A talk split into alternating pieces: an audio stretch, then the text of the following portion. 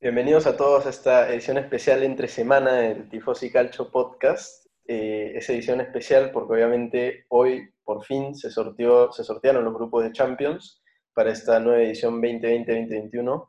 El día de ayer se jugaron los últimos partidos de la ronda clasificatoria, así que por fin vamos a saber en qué equipo, en qué grupo, perdón, ha caído cada equipo y vamos a estar más que nada analizando eh, los posibles roles de los equipos italianos. Vamos a revisar contra quién van a jugar eh, y si tienen chances de pasar o hacer algo importante en general en, esta Champions. También vamos a hablar un poco de lo que pasó ayer, que se completó la, primera fecha oficial de la Serie A con tres partidos que faltaban. Entre ellos eh, está el Inter, por ejemplo, jugó el Atalanta, jugó el Udinese contra el Spezia, Vamos a revisar qué pasó en esa fecha, que también estuvo muy interesante, tal vez más interesante que, los otros partidos de la primera fecha. Y bueno, para analizar esto, para conversar sobre estos temas, todo lo, que ha pasado en estos últimos dos días, está conmigo, como siempre, Juan José Dela. ¿Qué tal, Marcelo? Sí, gracias. Como dices, en resumen, eh, vamos a conversar de lo que fue hoy día el sorteo de, eh, de los grupos de Champions. Eh, qué opinamos de los grupos de, los equipos italianos, si tienen, qué tanta chance tienen de pasar a, octavos de final. Y para cerrar también eh, lo que ocurrió en esos tres partidos que completaron la fecha número uno de, de la Serie A. Eh, si quieres comenzamos con el tema de los grupos de Champions. Comencemos con el grupo G, que es el grupo en el que está el campeón actual de la Serie A, la Juventus. ¿Qué opinas de, este grupo y, qué, chances le ves a la Juve de pasar a, octavos de final? Bueno, es un grupo interesante porque, como hemos estado hablando, es un grupo que tranquilamente se puede separar en, en dos peleas muy distintas. Eh, por un lado, la pelea clara entre la Juve y el Barça por quién se lleva esta primera plaza, que no necesariamente ha mostrado ser tan importante en las ediciones pasadas de la, Champions, pero digamos, siempre un equipo obviamente va, a querer quedar primero en, todo lo que hace, ¿no? Así que hay una clara competición por ese lado y por el otro se encuentran el Dinamo de Kiev y el Ferencváros de Hungría, dos equipos que la verdad, eh, bueno, no sé cómo lo ves tú, pero yo lo veo muy difícil que, puedan pelear por, es, por un segundo puesto en este grupo. Sin embargo, su pelea obviamente va a estar basada en el, mítico tercer puesto que te da la Champions, que te da la oportunidad de ir a los 16 de final de la Europa League. Sabemos que, que bueno, como se vio la temporada pasada con el Inter, eh, clasificar desde este tercer puesto de repente eh, significa una ventaja solamente por, por, la reputación, digamos. Es un equipo de Champions que baja una competición que obviamente no tiene, no tiene la misma calidad, se supone, de, equipos y jugadores que la, que la Champions. Así que sería importante eh, ver las dos peleas de este grupo y obviamente no podemos dejar de lado el reencuentro entre Cristiano y Messi, los dos mejores jugadores de la historia tal vez. Eh, ahí, ahí obviamente hay un debate por su cuenta, pero eh, va a ser una pelea muy bonita. Veo los dos equipos muy parejos, sobre todo porque vienen, digamos, a ver, lo del Barça es totalmente diferente a, lo de la Juventus, no viene dominando, sin embargo, sí se siente un, ambiente a un fin de ciclo, porque, bueno, todos esperamos que esta ahora sí sea la, última temporada de Messi, y, no es el mismo ambiente que el Barcelona ha tenido en los últimos, digamos, 10 años en general, 15 años si, si quieres. Eh, pero la Juve, que obviamente viene de un montón de campeonatos seguidos, no solo la Serie A, sino también Copas Italia, finales de Champions, también viene con un ambiente renovado, viene con Pirlo como nuevo entrenador, como lo hemos hablado, eh, nuevas tácticas, algunos nuevos jugadores, nuevos roles para algunos, y no parece que va a tener el mismo dominio que estaba teniendo. Así que está todos 50-50 en, en, ese primer puesto del grupo. ¿Cómo lo ves tú? Así es, eh, totalmente de acuerdo. No creo que sea pertinente hablar de, de chances de pasar de, de, fase de octavos de final, porque como dices, eh, creo yo que es una, es una pelea, eh, se parte en dos la tabla, el grupo, los que, la Juve y el, y el Barça que pelean por el primer puesto más que por la clasificación, porque los veo clasificados fácil. Y más abajo el Dinamo de Kiev y el Ferenc Varos eh, peleando por el tercer puesto de, eh, para Europa League, ¿no? Eh, como dices, es muy bonito eh, volver a ver a, Messi y a Ronaldo jugar juntos. Estos dos partidos hay que, hay que aprovecharlos porque, como dices, sí, son de hecho de los mejores jugadores de la historia. Y creo que va a ser diferente ver a estos dos equipos. Como dices, vienen de, de rachas diferentes. El Barça es un cierre de un ciclo, como dices, está, está renovando mucho. De hecho, estos dos últimos partidos que han jugado se le ha visto bastante bien. Eh, pero vamos a ver cómo le dan Champions con, con, el nuevo técnico, obviamente. Y lo mismo para la Juve. Es, es bueno, el cierre de un ciclo me parece dominante, eh, creo yo. Y vamos a ver si Pirlo puede, puede seguir con, eh, con este tema de que la Juve sea el mejor equipo de Italia y, y, y no puede hacer bueno, sí, sí va a ser bastante en Champions, pero no campeonar. Vamos, vamos a ver si puede revertir esto finalmente Pirlo y, y, ver qué pasa en este grupo. Pero como te digo, eh, chances de clasificar, lo veo 100% para el Barça y para, para la Juve, y, vamos a ver quién se queda con ese primer puesto. Sí, yo creo que solamente por un tema de nombre, nunca puedes, nunca puedes eliminar ni a la Juventus ni al Barcelona. Eh, como, como, posibles campeones de la Champions, porque al final del día son, son partidos de duelo directo una vez que pasa de los grupos, así que todo puede pasar, eso, eso sabemos, todos, todos vemos fútbol y, sabemos que cualquier cosa puede pasar en este tipo de duelos. Eh, ahora pasamos a hablar de, del Atalanta, la gran Atalanta, la DEA, la diosa. Eh, para mí, probablemente el que tuvo el sorteo menos favorable. Eh, por ahí se puede pelear, con, pelear con la Lazio, que vamos a hablar en un ratito, pero el grupo del Atalanta va a estar formado por el Liverpool, último campeón de, Inglaterra, el Ajax y el Midtjylland de, de, Dinamarca. No tengo idea si pronuncié ese nombre bien, pero no me interesa. Lo único que sabemos es que es un equipo muy peleador por cómo clasificó, metiendo tres goles en los últimos seis minutos del partido y, además sabemos un poco de este equipo por los duelos que tuvo con el United hace un par de años en Europa League. Eh, pero a ver, no dejemos de lado obviamente los tres, digamos, eh, candidatos favoritos a pasar el grupo, que son obviamente los ya mencionados Liverpool, Ajax, Atalanta. ¿Cómo es el, el, el rol del Atalanta en este grupo? Porque es interesante ver que el Liverpool y el Atalanta tienen, y el Atalanta tienen muchas semejanzas en el hecho que son equipos que van mucho a atacar y, esta temporada parece que otra vez, bueno, eh, han dejado de lado un poco la defensa, digamos, no, les importa mucho que les metan goles porque saben que te, que te van a meter el doble de goles que, los que le hagas. Entonces va a ser muy importante ver ese duelo directo y además entra en juego el Ajax, obviamente, que es un equipo dominante en Holanda y que siempre trata de imponer su juego, que juegue contra quien juega. Así que, ¿cómo ves tú el desarrollo de ese grupo? Eh, sí, es un grupo bastante complicado. Eh, va a ser bonito ver al, Atalanta eh, pelear con el Liverpool y con el Ajax, me parece, por, la clasificación. El Atalanta, bueno, el Atalanta ha demostrado no tenerle miedo a ningún equipo en la Champions pasada. Me parece que, que le jugó de igual a igual a, todos los equipos contra, contra los que se enfrentó y sacó muy buenos resultados. de hecho, parece que comenzaron medio mal la Champions, eh, no tuvieron resultados buenos. Igual terminaron pasando, pasando fase de grupos por cuestiones de, resultados de otros partidos. Pero yo creo que ahora sí ya tienen esta experiencia de Champions, no van a entrar tan, tan verdes, tan fríos, y, con, un poco con, con más experiencia en, torneos europeos, creo que pueden comenzar bastante bien. Eh, yo creo que Liverpool es candidato a pasar eh, hasta de primero, de todas maneras, y ahí el Ajax y, el, Atalanta se pelean por el segundo puesto. Yo te soy sincero, por lo que he visto, me parece que el Atalanta está un poquito por encima del Ajax tal vez. Eh, le doy ahí la fe al Atalanta de que pase segundo, pero todo puede pasar. El Ajax es un equipo bastante fuerte y, tienen que tener cuidado con, con, no perder puntos importantes que lo dejen fuera de, de Champions, de, bueno, de octavos. Sí, ha arrancado la verdad que muy fuerte el Atalanta, la, la Serie A, y el Liverpool, por otro lado, eh, ha arrancado ganando, sí, los, los, tres partidos que ha jugado hasta ahora, pero bueno, hoy día perdieron en Copa contra el Arsenal en, un partido en el que jugaron básicamente con los, jóvenes del equipo, eh, pocos titulares, así que ahí no se puede hablar mucho, además se perdió por penales, pero sí me preocupa la defensa del Liverpool porque no nos tenía acostumbrado a esto. El, el año pasado fue una defensa muy sólida y este año digamos, se dejaron meter tres por el Leeds, que no era algo que, nadie se esperaba. Luego sí mantuvieron la valla invicta contra el Chelsea, pero eh, hubo una tarjeta roja ahí en juego.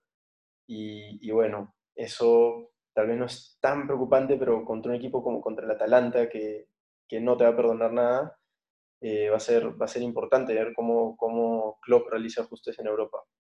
Este, ahora pasamos a hablar, bueno, nuestro equipo obviamente, eh, lo que más estábamos esperando hoy día ansiosamente para ver en qué grupo caía el Inter. Te diría que es un grupo bastante engañoso, la verdad, porque eh, a priori parece que el Shakhtar y el Borussia Mönchengladbach son los dos equipos más débiles, sobre todo considerando que el Inter acaba de ganarle recientemente al Shakhtar 5-0, pero es, era un contexto distinto, es un, era un partido de, eh, una copa, digamos, un duelo directo de un solo partido además. Y obviamente no nos olvidemos del Real Madrid, que parece ser el, el, equipo más grande de este grupo, pero es un Madrid que tampoco ha empezado bien la temporada. Tal vez incluso podríamos decir que el Inter es el que mejor ha empezado de estos, estos cuatro equipos.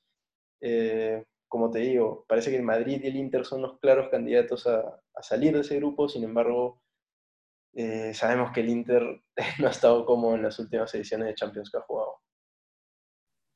Sí, es verdad. Eh, de todas maneras, es un grupo mucho más accesible que los dos últimos que le tocó enfrentar al Inter. Yo leo un poco más de posibilidades en este, en este grupo. Tal vez hasta de quedar primero, quién sabe, si, si todo sea, sea bien. Pero eh, sí, como dices, es un poco engañoso. La gente puede ser que, que deje de lado al Shakhtar y al Monkey Blackback, pero eh, no, o sea, no puedes dejar de lado esos dos equipos, pueden que te, que te saquen algunos puntos eh, de locales, hasta de visitantes, algún empate, eh, es peligroso eso, y hay que tener en cuenta que el, el, viaje a Kiev para el partido contra el Dinamo es, es de los que de los viajes más largos que hay en Europa, sabemos que los viajes a Europa son bastante cortos y, y sabemos que los equipos siempre se quejan por ese viaje a Kiev, que es como el más cansado, el más, el más complicado, el más pesado. Así que el Dinamo de Kiev, eh, perdón. Sí, el Dinamo de Kiev. No, el Shakhtar. el Shakhtar, el Shakhtar.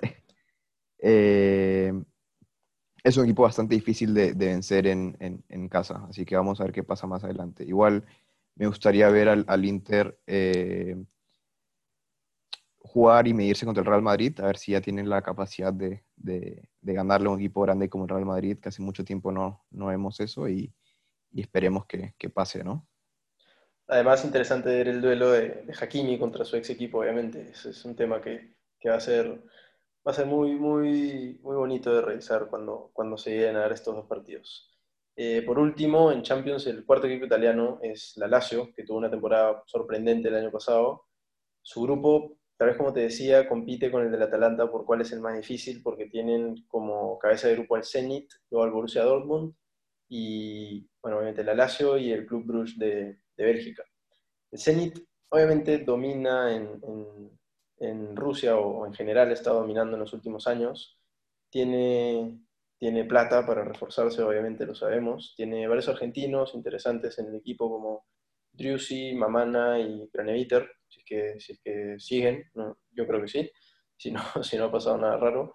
Luego tenemos al Dortmund, interesante, un equipo muy joven. Eh, el técnico tal vez es el tema que, se habla con ese equipo, muchos ya lo consideran casi afuera, por lo menos consideran que esta es su última temporada definitivamente, eh, por un tema de cómo maneja la motivación de sus jugadores. Eh, sin embargo, en, en, defensa de Fabre, quiero decir que es un equipo muy joven no tiene mucha experiencia todavía, pero, pero es un equipo que tiene ganas de, hacer algo grande. Sin embargo, al igual que, que, muchos equipos de esta temporada, en realidad no han comenzado muy sólidos.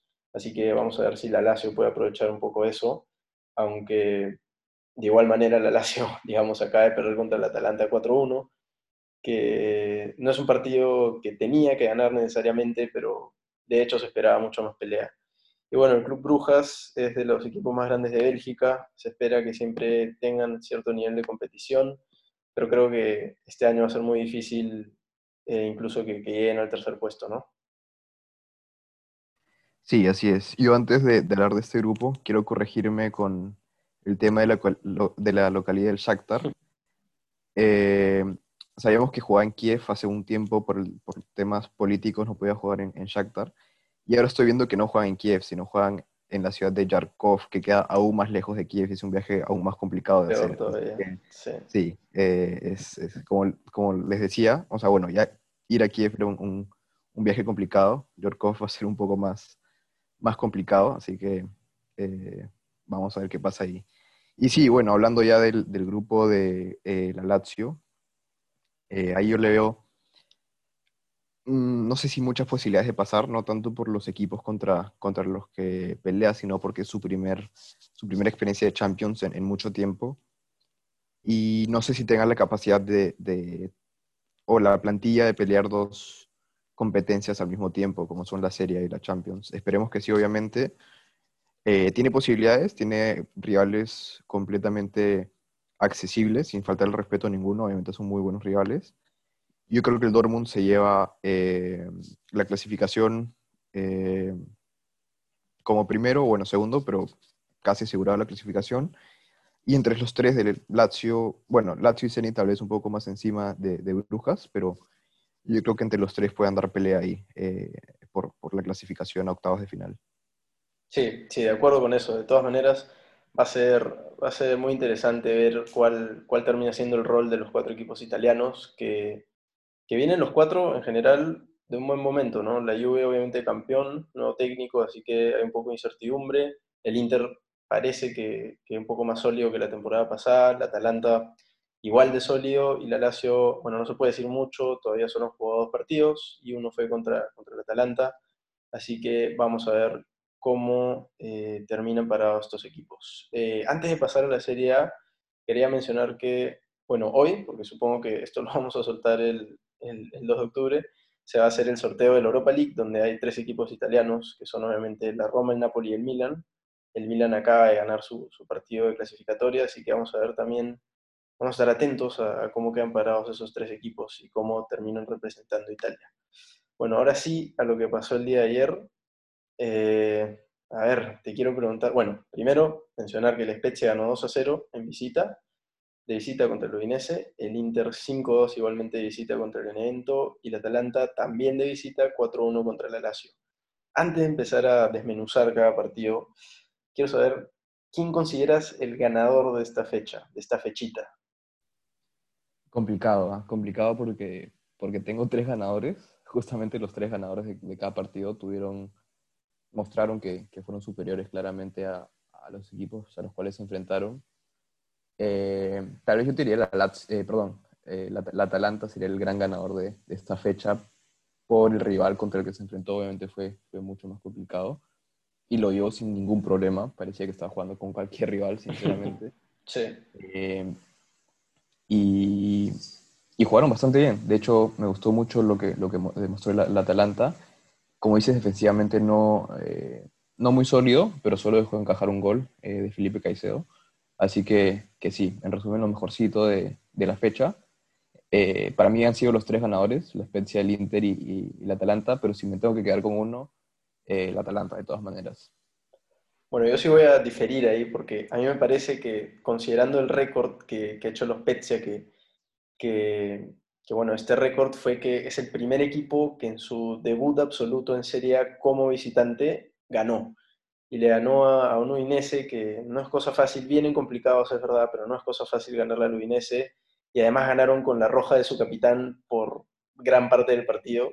Un doblete muy bueno de Galavinov. Eh, el segundo gol, de hecho, me pareció una de las cosas más raras que he visto porque bueno, a ver, no vi el partido completo porque estaba atento a, lo que pasaba en el partido del Inter, pero obviamente vi un poco de la repetición y los highlights. El segundo gol viene en una jugada muy interesante, la verdad. El Udinese estaba atacando en esos últimos minutos, tratando de conseguir el empate. El partido todavía está 1-0, minuto 90.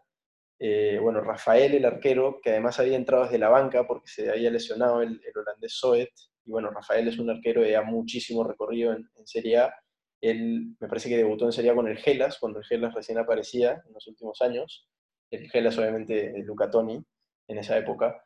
Y, y, bueno, Rafael se queda con la pelota en estos últimos minutos y el Udinese, la verdad que totalmente eh, desconectado de lo que estaba pasando. La, su línea defensiva estaba mucho más adelante que la media cancha y Galavinov lo que hizo fue simplemente aprovecharse de esto, se quedó parado un poquito antes de la línea de la mitad de cancha esperando el pelotazo de Rafael que cayó perfecto, luego obviamente mucho crédito a Galavinov, un control excelente y tuvo unos 10 segundos para definir a dónde pateaba, terminó batiendo al arquero del Udinese y, los Pechas se llevó sus primeros tres puntos en Serie A y, y bueno, como otra vez el tema de los recién ascendidos, que a veces se les dificulta mucho conseguir los puntos. Eh, el Benevento y los Spezia ya tienen tres puntos, el Crotone todavía no, pero ha conseguido por lo menos un gol y, vamos a ver cómo se vaya desarrollando eso. Eh, luego pasando al tema del Inter, cuéntame cómo, cómo se dividió ese partido, porque tuvo siete goles en total. Sí, em, bueno, hemos estado conversando un poco sobre ese partido y hemos llegado a la conclusión de que el Inter se está pareciendo cada vez más al Atalanta. Sí. Cuestión de que eh, atacando son muy buenos, son muy efectivos. De hecho, pudo haber quedado el partido hasta fácil 8-0, eh, perdón, 8-2, porque hubieron algunos palos, algunas eh, ocasiones que, fallamos ahí cerca al arco. Y em, en fase defensiva no estuvimos mal, pero sí dejamos encajar dos goles medio, medio tontos, con, con errores puntuales. Em, entonces sí, parece que el Inter, como te digo, está, está tomando la filosofía un poco de, del Atalanta de, meter todos los goles que pueda, obviamente tratando de mantener el arco en cero, pero esa no es la, principal eh, preocupación. La preocupación va a ser atacar y meter la, mayor cantidad de goles que se pueda. Eh, como te digo, los dos goles del Benevento fueron, fueron errores puntuales, completamente corregibles y, evitables más adelante. Eh, pero vi un buen Inter, vi, vi eh, me, me, gustó esta formación, me gustaron creo que todos los jugadores que, que jugaron en cancha. Galeardini se mandó un partidazo. Te iba a preguntar sobre él después, ¿qué, qué piensa de su partido? Un partidazo Galeardini. Eh, Galeardini siempre pónmelo contra, contra el Benevento y contra el Genoa, que, que se vuelve Messi. Eh, se mandó un golazo y... De zurdo, además. ¿Quién, quién se esperaba ese gol? Eso estaba hablando también con, ahí con, con algunos amigos que Gagliardini decidió meter un golazo de volea de zurda de primera y la temporada pasada falló un gol cantado al frente del arco. que podía dar el campeonato además al Inter al final. Increíble la Gagliardini, pero, pero jugó bastante bien. Espero que, que, siga así. Como te digo, todos, absolutamente todos los jugadores del Inter me, me gustaron cómo, cómo se desempeñaron y, y esperemos que siga así, ¿no? Que, que, bueno, al Inter se le vienen fechas bien complicadas. Eh, le toca contra el Lazio el domingo y en dos sábados después del, del parón de, eh, de, selecciones le toca el derby de la Madonina contra el Milan. Son dos partidos complicados, hay que ver cómo, cómo afronta el Inter esos, esas dos fechas. Sí, definitivamente pruebas muy interesantes para el Inter de Conte.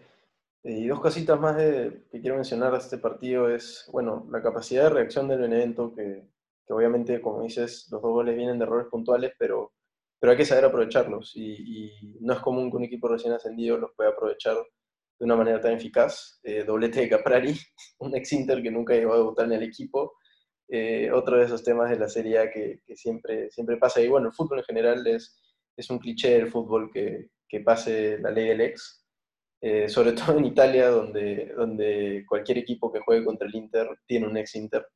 Es, es, es, casi un, una regla, tienes que jugar con un ex-Inter en tu equipo. Y, la otra cosa es este tema que, hemos conversado ya desde que comenzó la, la Serie A, es la, profundidad, la nueva profundidad que tiene este Inter, eh, que se puede dar el lujo de en el primer partido meter a Alexis, Vidal y Nainggolan y Hakimi, obviamente. Y en este partido, en el mismo cambio, mete a Varela, Brozovic y Perisic. Este, además de, de Lautaro, obviamente, que metió gol, el mismo gol que metió el partido pasado. Y el otro cambio me lo estoy olvidando.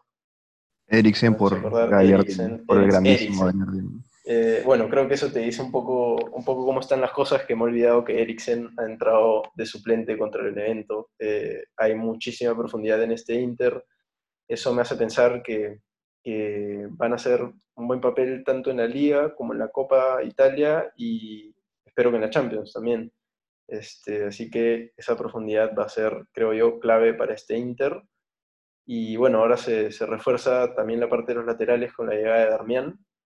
Eh, eso me parece que eh, es la, semejanza tal vez más grande entre el Inter y el Atalanta, como su juego se basa muy fuertemente en los laterales, en lo que creen los laterales. De hecho, Hakimi en dos partidos, ni siquiera completos, porque fue de suplente en el, segundo, en el primero, perdón, ya tiene un gol y dos asistencias. Eh, Young me parece que tiene otra asistencia y, bueno, participan en general eh, tanto en defensa como en ataque. Así que, eh, sí, bueno, ¿cómo, ¿cómo armarías tu podio de esta fecha? Porque creo que estamos hablando que tiene que salir básicamente un jugador de cada partido, ¿no? Sí, sí, sí, sí. me parece lo justo sacar un jugador de cada partido y, respectivamente los, de los equipos ganadores, yo pondría al Papu eh, por el lado del Atalanta, a Hakimi. Ahí estaba, estaba, pensando entre Hakimi y Gagliardini, así, así de bien jugó Gagliardini. Lo quise poner en el podio. Gol, la eh, asistencia y palo, además. así es. Me quedo con Hakimi. Y eh, por el lado del Spezia, Galavinov, que metió los dos goles que le, dio le dieron los, los tres puntos a, a, su equipo, ¿no? Eh, me parece que fueron los tres mejores de esta fecha. Bueno, no de esta fecha, de, esta, este, de este cierre de fecha 1 que, que, nos hacía falta. Sí, pero honestamente, si consideramos la, la, otra parte de la primera fecha, yo creo que igual terminarían siendo, digamos, los, los tres integrantes del podio, porque no vimos una primera fecha tan emocionante en cuanto a goles y rendimientos en sí. Este, estoy totalmente de acuerdo. Es más, yo iría incluso a decir que no los pondría en ningún orden específico porque la verdad lo que significó el primer, el primer triunfo para los Spezia, eh, una oleada muy buena del Inter con Hakimi como protagonista y lo mismo para el Papu con el Atalanta, además de un golazo de zurda. Este, las tres actuaciones muy impresionantes.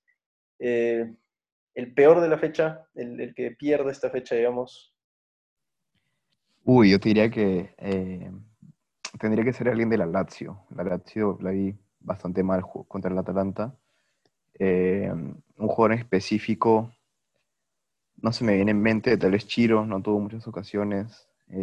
No sé, en general tal vez toda la Lazio, no, no me gustó para nada cómo jugó el Atalanta. ¿Y un jugador que rescatarías de la Lazio, que sé que lo tienes ahí? el gran Felipe Caicedo, el marcador del gol eh, no, jugó, no jugó ni bien ni mal, no pareció mucho, pero bueno, le dio el gol al Lazio que, que lo ponía 2 a 1, me parece, 3 a 1. 3 a 1. Pudo haberle dado vida, pero al final el Atalanta terminó por, por sepultarlos. Sí, eh, bueno, también volver a mencionar el tema complicado de Terzi, capitán de los Spezia, en su debut en Serie A, porque, bueno, su debut con este equipo en Serie A porque no había jugado la primera fecha y sale expulsado. No sé qué ejemplo le da su defensa, que, hay, que hay que decir que jugó muy bien la defensa de los Spezia, sobre todo considerando que, se quedaron con un hombre menos. Y bueno, sí, en general fue una, una mini fecha llena de goles. De hecho, en total tuvimos 14 goles. Eh, nos quedamos a un gol del promedio de, de 4 goles por partido. Perdón, de 5 goles por partido. Así que eh, muy interesante lo que se vio en esta fecha y esperemos que, que, siga así, como se vio también en la segunda fecha, la serie ha vuelto con goles, así que va a ser interesante analizar lo que, lo que vaya pasando semana a semana y además también ya estamos cerca que cierra el mercado de pases, hemos visto, hemos visto movimiento, por ejemplo Pereira, el, ex United, ahora eh, va a jugar para la Lazio, eh, Keita Valde, ex Inter, ex Mónaco ahora va a estar jugando en la Sampdoria y obviamente, como ya dije, Darmian va a terminar siendo jugador del Inter, lo cual significa también que Dalbert termina yéndose al Rennes de Francia y como vimos hoy, más o menos de sorpresa, el defensor de la Juve, Rubani, también se está yendo al Rennes aparentemente para, para tratar de hacer un buen, un buen papel en Champions. Eh, es un temita ahí que podemos mencionarlo ahorita cortito, este, la Juve parece estar haciendo lo mismo que el Inter, deshaciéndose de sus backs, a pesar de jugar con línea de tres. Un poco curioso eso, ¿no? Sí, sí, es extraño por parte de, los dos equipos estarse deshaciendo de, jugadores que, son necesarios en esas formaciones. Pero vamos a ver cuál es el plan que, tienen pensados los dos técnicos y, espero que, que funcione. Sí, parece que ahora la nueva norma en la Serie A también es, tener un híbrido entre laterales y, centrales. Así, es, así es. Va a ser bonito ver ahí el papel que hacen jugadores tipo Ambrosio, Kolarov, Danilo en la Juve. Eh, la Atalanta creo que es uno de los pocos que sigue con tres, tres centrales, digamos, tradicionales. Puros, ¿no? Sí. incluso la Lazio juega con Raúl, que históricamente había sido lateral izquierdo hasta hace unos cuantos años. Así que bueno, vamos a ver la serie siempre muy interesante tácticamente. Ya vamos a estar esperando que se desarrollen mucho más las fechas para, para poder hacer un análisis claro, porque dos fechas no nos cuentan mucho, pero, pero igual han habido temas muy interesantes, ¿no? Así que ya vamos a estar con ustedes la, la próxima semana. O bueno, esta semana, o, el lunes tal vez, cuando termine esta tercera fecha de la, de la Serie A. Eh, eso ha sido todo por hoy. No sé si nos dejas con algún mensaje de, ánimo para lo que se viene. Así es. Bueno, nada, gracias por escucharnos. Eh, espero que, estén viendo los partidos de la Serie A con nosotros. Eh, son partidos bien interesantes. así que anímense a seguir viendo la Serie A, estos grandes partidos que, que, nos ofrecen. Y nada, bueno, gracias de nuevo por escucharnos y, ya estamos hablando de la fecha 3 y algunas otras cosas eh, interesantes que, que, nos entregue la serie eh, la próxima semana. Decirles también que yo estoy entrando en semana de parciales, así que voy a tener más tiempo de, ah, estar aquí ah, hoy en la página de Tifos. No, al revés. Decir, no, no, al revés, al revés, hay más tiempo porque no, no hay clases, así que voy a estar mucho más pendiente con los movimientos de la Serie A. Eh, y obviamente, bueno, cuando terminemos este ciclo de estudios, este, vamos a estar a full, a full con esa página tratando de, de, mantenernos al tanto con, el fútbol italiano, el calcio y cualquier otra cosa que, consideremos importante eh, e interesante también. Así que muchas gracias otra vez por escucharnos y ya nos, ya nos reencontramos pronto. Gracias.